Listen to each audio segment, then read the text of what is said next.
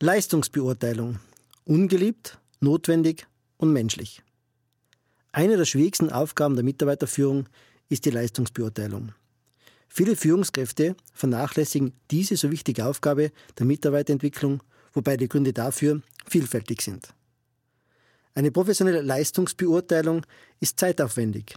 Sie erfordert ein genaues Beobachten des Mitarbeiters. Sie braucht kontinuierliche schriftliche Notizen, um die Beobachtungen im Mitarbeitergespräch auch wiedergeben zu können. Leistungsbeurteilung verursacht oft Konflikte, vor allem wenn die Leistung nicht entspricht bzw. die Führungskraft eine bessere Leistung wünscht. Bei einer ausgezeichneten Leistung des Mitarbeiters sind Führungskräfte auch oft zurückhaltend, ganz nach dem Motto, nicht geschimpft ist gelobt genug. Solange alles rund läuft, bestehe ja kein Anlass, über die Leistung zu sprechen, so die Annahme vieler Führungskräfte. Keine Leistungsbeurteilung ist unmenschlich. Der Gedanke ist auf den ersten Blick ungewöhnlich und störend. Bei genauerer Betrachtung wird jedoch die dahintersteckende Logik offensichtlich.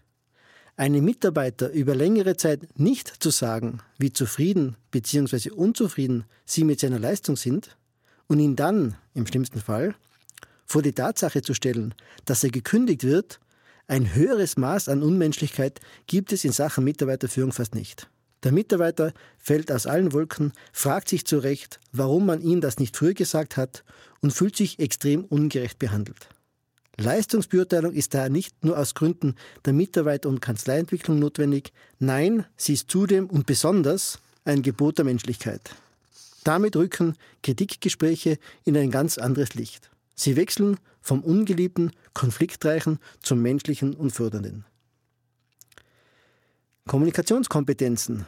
Nimmt eine Führungskraft dann auch noch durch die passende Kommunikation der Leistungsbeurteilung die extrem schmerzliche Speerspitze, indem sie nicht mit Vorwürfen operiert, sondern in Ich-Botschaften mit dem Mitarbeiter spricht, dann werden Leistungsbeurteilungsgespräche von Mitarbeitern nicht mehr gefürchtet, sondern geschätzt und gewünscht. Diese Kommunikationsfähigkeiten lassen sich trainieren und perfektionieren. Lassen Sie sich vom Merksatz Wünsche kann man erfüllen, Vorwürfe nicht, leiten. Äußern Sie klar und präzise Ihre Wünsche.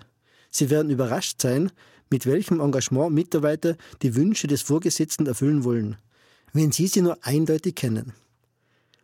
Die härteste Form der Leistungsbeurteilung. Die Frage, würde ich diesen Mitarbeiter noch einmal einstellen, ist die radikalste Form der Leistungsbeurteilung. Die Antwort auf diese Frage reduziert alle Aspekte der Leistung des Mitarbeiters auf ein einziges Wort. Falls Sie darauf mit Ja antworten, wovon ich für die deutliche Mehrheit Ihrer Mitarbeiter ausgehe, können Sie darüber nachdenken, welche Erwartungen Sie an den Mitarbeiter haben würden, wenn Sie ihn morgen, hypothetisch betrachtet, noch einmal anstellen würden. Das ist ein guter Ansatzpunkt, um über die zukünftige Entwicklung nachzudenken. Für den Fall, dass Sie die Frage für den einen oder anderen Mitarbeiter verneinen, denken Sie darüber nach, was sich seit der Anstellung des Mitarbeiters geändert hat. Anhand welcher Kriterien machen Sie Ihre negative Antwort fest? Inwieweit haben Sie Ihre Erwartungen klar ausgesprochen? Wusste der Mitarbeiter über Ihre Einschätzung seiner Leistung Bescheid? Ist der Mitarbeiter am richtigen Platz eingesetzt? Hat sich im Umfeld des Mitarbeiters etwas verändert? Und viele Fragen mehr sind zu beantworten, um sich als Führungskraft ein klares Bild zu machen. Im Beitrag Der Umgang mit leistungsschwachen Mitarbeitern habe ich darüber bereits ausführlich berichtet. Die schmerzliche Erkenntnis ist fast immer, als Führungskraft zu spät reagiert zu haben. Und genau das ist das Unmenschliche an Fehlern der Leistungsbeurteilung. Zögern Sie daher nicht, sprechen Sie regelmäßig mit Ihren Mitarbeitern über deren Leistung.